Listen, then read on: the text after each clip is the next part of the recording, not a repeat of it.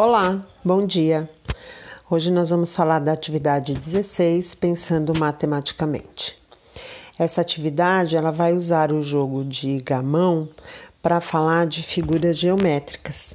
E os exercícios, eles consistem mais em vocês observarem esse jogo de gamão que está aí do lado, tá bom? É, eu vou tentar achar na internet as regras do jogo de gamão e postar junto com a atividade de hoje. Beijos, até!